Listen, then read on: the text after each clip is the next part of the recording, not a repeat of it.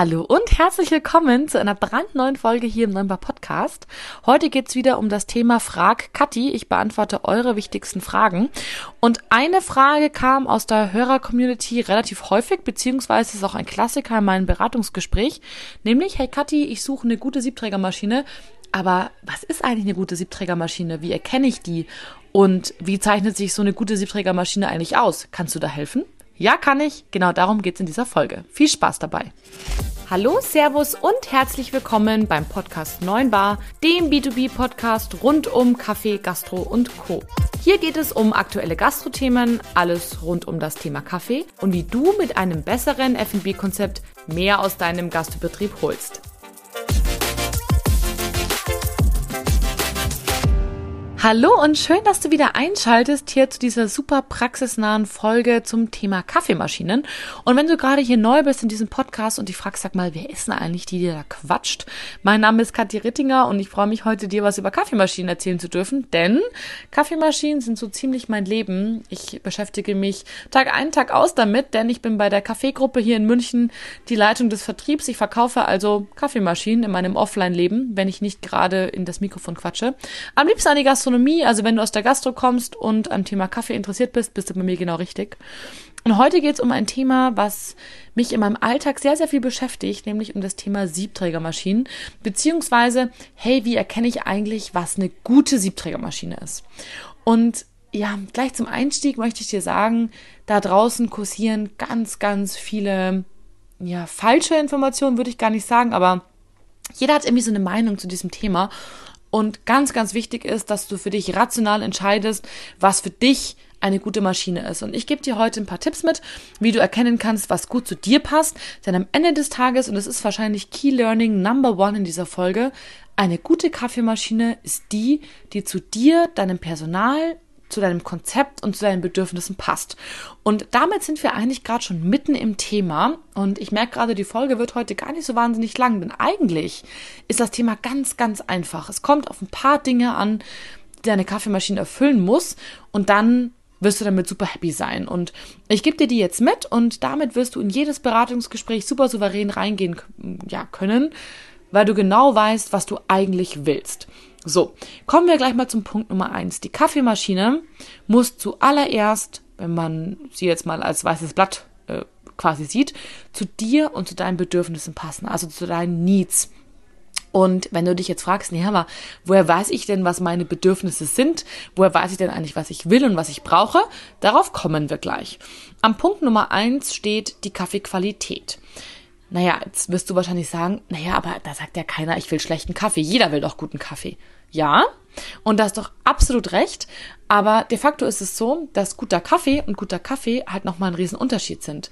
Ja, bei den einen ist guter Kaffee alles, was irgendwie stark und schwarz ist. Und bei den anderen ist guter Kaffee, wenn der genau mit dem Heidelbeeraroma rauskommt, ähm, mit dem sie ihn damals verkostet haben, als sie die Röstung gestartet haben, die Neuröstung für diesen Kaffee. Also du siehst, da sind große Welten dazwischen. Und das ist genauso ein bisschen der Punkt welche Kaffeequalität wollt ihr wirklich haben? Und ja, jetzt kann man natürlich über euch sprechen. Vielleicht sagt ihr, naja, ich bin der Typ, ich hätte gern die Heidelbeeraromen in meinem Kaffee, aber meine Zielgruppe will das nicht. Oder umgekehrt, meine Zielgruppe will das, aber mir ist das eigentlich vielleicht nicht so ganz wichtig.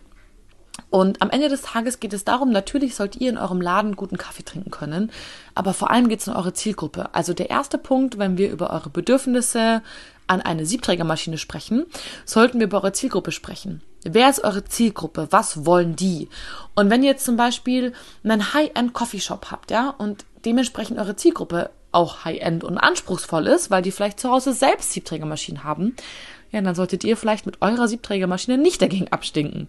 Wenn jetzt hingegen, no offense, und ist auch nicht böse gemeint, ein bayerisches Wirtshaus habt, ich liebe bayerische Wirtshäuser, und eure Zielgruppe, sag ich mal, da ist, um bei euch einen geilen Schweinebraten zu essen oder ein gutes Bier zu trinken, dann muss der Espresso gut sein. Aber der muss mit Sicherheit nicht so high-end sein wie in einem Coffeeshop, der auf Espresso spezialisiert ist. Wisst ihr, wie ich meine? Ergo, erste Frage, wer ist eure Zielgruppe? Wer seid ihr? Wie ist euer Konzept? Desto high-endiger, falls das ein äh, Wort ist, euer Konzept ist, desto high-endiger muss auch euer Espresso sein.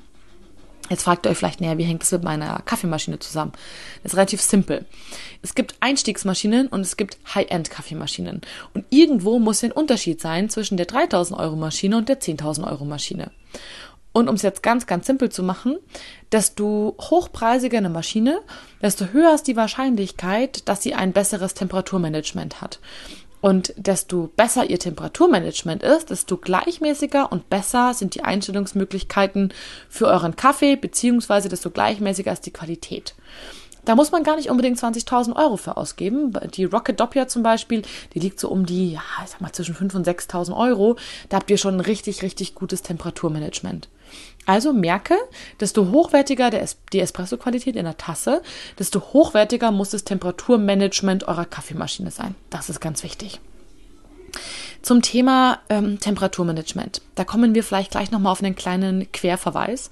Desto mainstreamiger euer Kaffee oder Espresso, ich verwende das immer so ein bisschen als Synonym, geröstet ist, also desto ich sag mal, mittel, dunkel und ein Blend aus Arabica und Robusta, desto mehr verzeiht er auch vielleicht kein ganz hervorragendes Temperaturmanagement.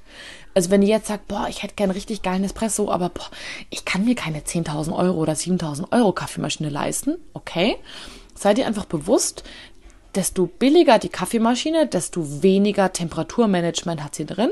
Tendenziell, desto heißer wird die Maschine und tendenziell, desto bitterer wird dein Kaffee, desto verbrannter wird dein Kaffee. Achte also darauf, dass du einen Mainstream gerösteten Espresso nimmst und nicht einen zu dunklen. Ja? Wenn du also eher einen mittelgerösteten oder einen heller gerösteten Espresso hast, der verzeiht zu hohe Temperaturen und das zeichnet häufig eine günstige Maschine aus. Desto höherwertiger deine Maschine, desto besser kannst du die Temperaturen einstellen und je nach Kaffee brauchst du eben eine individuelle Temperatur und desto gleichmäßiger bleibt diese Temperatur. Das ist, glaube ich, ganz, ganz wichtig. Also da einfach darauf achten, desto höherwertiger das Konzept, desto höherwertiger sollte auch die Kaffeemaschinentechnik sein. Kommen wir gleich zum nächsten wichtigen Punkt, ja? Dein Personal. Desto besser geschult dein Personal ist, desto weniger Acht musst du darauf geben, was deine Maschine kann. Dein gutes Personal kann an jeder Maschine arbeiten. Desto schwankender deine Personalqualität ist, weil du zum Beispiel viel mit 450 Euro Kräften arbeitest, desto wichtiger ist es, dass deine Maschinentechnik dein Personal unterstützt, ja, weil ungeschultes Personal an einer Siebträgermaschine, ihr kennt den Spruch von mir, ist wie Fahren ohne Führerschein. Das kann nur in die Hose gehen. Die Qualität wird richtig mies sein. Ergo, wenn man an die Wahl einer Siebträgermaschine geht, neben der Kaffeequalität in der Tasse eben passend zu deiner Zielgruppe, sollte deine Maschine vor allem auch deinem Personal entsprechen. Desto ungeschulter dein Personal, desto besser sollte deine Maschine supporten. Das kann zum Beispiel sein durch Cool Touch Dampfpflanzen. Das hat zum Beispiel Rocket und Ranchilio fast standardmäßig. Das sind Dampfpflanzen, die werden nicht heiß beim Schäumen. Das heißt, ungeschultes Personal kann sich nicht verbrennen. Dann gibt es spezielle Dampfhähne, die sich leichter aufdrehen lassen, also öffnen und schließen lassen. Das heißt, wenn du zum Beispiel ein Rädchen hast, kann das für ungeschultes Personal ein bisschen anstrengend sein, weil die müssen immer fünf, sechs Umdrehungen machen mit dem Arm, bis eben der Dampfhahn voll offen ist. Was bedeutet, du hast halt einfach, ja, das dauert und es ist nervig. Du musst in der linken Hand ruhig deine Dampf, äh, dein, dein Kännchen halten. In der rechten drehst du die Lanze auf. Die Chance, dass du mit der linken Hand wackelst und Blasen deinen Milchschaum machst, ist hoch. Also da könnte zum Beispiel ein sogenannter Sea-Lever-Dampfhahn helfen, so heißt er zum Beispiel bei Ranchillo. Das ist ein Dampfhahn, den kannst du mit einem einfachen Fingerschnippen auf und zu machen. Das bedeutet, du hast 100% Dampf, sobald du ihn aufmachst und 100% sobald du ihn, äh, also 100% weniger Dampf, also nicht kein Dampf, wenn du ihn zumachst. Also du schnippst mit dem Finger auf und wieder zu und das passiert in einer Sekunde. Du musst nicht mühsam an einem Rädchen drehen. Das kann zum Beispiel helfen. Oder auch eben dass du eine Tall-Brühgruppe äh, hast, ja, also eine erhöhte Brühgruppe, wo du deinen Becher drunter stellen kannst. Das Personal muss weniger umschütten, muss weniger nachdenken und ja, weniger nachdenken wissen wir alle bei ungeschultem Personal sinnvoll. Genauso übrigens wie ein automatischer Milchschäumer, ein sogenannter iSteam oder Autosteam, kann sehr helfen bei ungeschultem Personal, denn komm on, wer will schon fies geschäumten Cappuccino-Milchschaum? Wirklich keiner. Und so ein Autosteam ist definitiv zu 80 Prozent besser als ungeschultes Personal. Also du wirst keine 100 Prozent erreichen von, von Milchschaumqualität, aber 80 Prozent und das ist besser, als wenn ungeschultes Personal manuell Milch schäumt. Versprochen.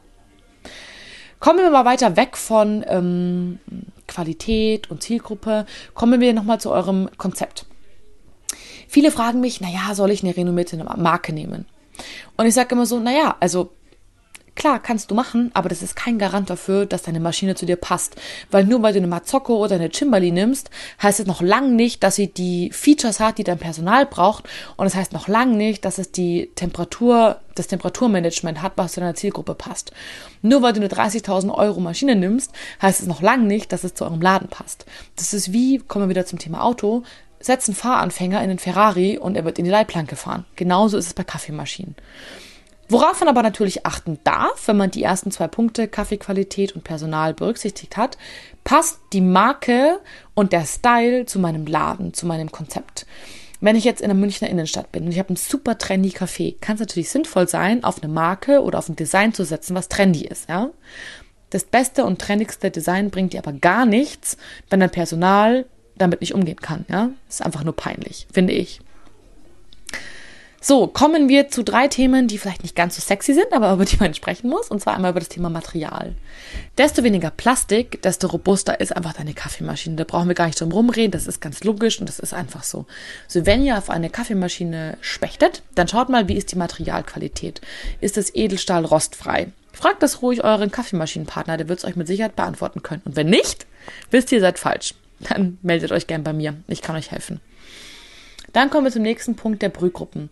Also wie groß muss meine Kaffeemaschine sein? Brühgruppen sind quasi die Ausgänge unten bei der Kaffeemaschine. Wenn du zwei Brühgruppen hast, kannst du bis zu vier Kaffee gleichzeitig machen. Wenn du drei hast, bis zu sechs. Und es ist eigentlich relativ simpel antwortet. Desto höher oder desto stärker der Andrang im Stoßgeschäft ist, desto mehr Brühgruppen braucht ihr. Ja? Und wenn man aufs Jahr jetzt schaut, kann man sagen, okay, Pro Brühgruppe kann man pro Jahr ca. 20.000 Kaffee rechnen. Also mit 40.000 Kaffee solltet ihr eigentlich in dem Jahr ganz gut rumkommen. Das hilft eigentlich so. Ja, zweigruppige Siebträgermaschine ist eigentlich für so gut wie jede Gastro geeignet. Wenn ihr merkt, uh, da komme ich jetzt nicht hin, weil ihr vielleicht eure Verkaufszahlen von jetzt habt und ihr wisst, ihr macht mehr als 40.000 im Jahr, dann geht auf eine dreigruppige Siebträgermaschine. Ansonsten braucht ihr es wirklich nicht. No offense. Das Wichtigste eben, wie gesagt, bei der Brühgruppenauswahl ist Stoßgeschäft versus Tassen im Jahr. Kommen wir zum letzten Punkt, zum Thema Auswahl der Kaffeemaschine, nämlich zum Thema Strom. Eine Frage, die sich häufig stellt, ist 230 Volt oder 400 Volt und da gibt es eine ganz einfache Antwort. Wenn ihr einen Starkstromanschluss, also 400 Volt Anschluss habt, dann nutzt den, denn am Ende des Tages heizt eure Kaffeemaschine sehr viel schneller nach und auf, wenn ihr Starkstrom habt. Gerade wenn ihr also ein starkes Stoßgeschäft habt oder eine starke Tassenzahl am Tag, macht es absolut Sinn, mit Starkstrom zu heizen, weil die Maschine einfach sehr viel schneller nachheizt, sehr viel ja, schneller einsatzbereit ist, auch morgens. Bei einer 230 Volt Steckdose ist die Aufheizzeit schon mal bis zu einer Dreiviertelstunde. Das kann also dauern. Ja, ich hau noch mal ganz kurz für euch äh, die, die äh, einzelnen Punkte ähm, runter, wollte ich schon sagen. Ich fasse sie noch mal zusammen, wie ich es professionell jetzt sagen würde. Punkt 1 Kaffeequalität, desto höher der Anspruch eurer Zielgruppe, desto besser das Temperaturmanagement der Maschine. Stichwort Dualboiler, Multiboiler, auf solche Dinge solltet ihr achten. Genau, Zielgruppe habe ich schon gesagt. Dann das Thema Personal. Desto schwächer euer Personal ist, desto wichtiger ist es, dass eure Kaffeemaschine euer Personal mit Features unterstützt. Stichwort Autosteam, Tall, Cool Touch, Dampfhähne oder Schnellschäumer, Hebel, nenne ich es jetzt einfach. Keine Rädchen, sondern Hebel. Dann kommen wir zum Thema Material. Desto mehr Edelstahl, desto weniger Plastik, desto besser. Anzahl der Brühgruppen, desto stärker euer Stoßgeschäft, desto höher eure Tassenleistung, desto wahrscheinlicher ist es, dass ihr mehr Brühgruppen braucht. Eine Brühgruppe 20.000 Tassen, drei Brühgruppen 60.000 Tassen im Jahr. Zum Thema Strom, last but not least, ist ähm, 400 Volt empfehlenswert, wenn ihr ein starkes Stoßgeschäft habt, schnell nachheizen wollt, nicht zu früh aufstehen wollt in der Früh. Ähm, ansonsten reichen euch auch 230 Volt. Last but not least, Marke. Desto trendiger und designiger euer Laden ist, desto fancier darf die Marke sein. Ansonsten ist es wichtiger, dass ihr den Rest erfüllt, den ich gerade genannt habe. So, ich danke euch, dass ihr heute zugehört habt. Ich hoffe, ihr konntet damit was anfangen und ich werde jetzt mich ganz schnell verdrücken zum Essen. Ich bin nämlich hier auf einer Skihütte, also sorry, falls ihr irgendwelche wilde Musik oder Kinderkreischen im Hintergrund gehört habt. Ähm, auch das ist mein Leben ähm, und ansonsten hoffe ich euch, dass es äh, diese Folge heute geholfen hat und freue mich auf das nächste Mal. Macht's ganz gut. Eure Kathi.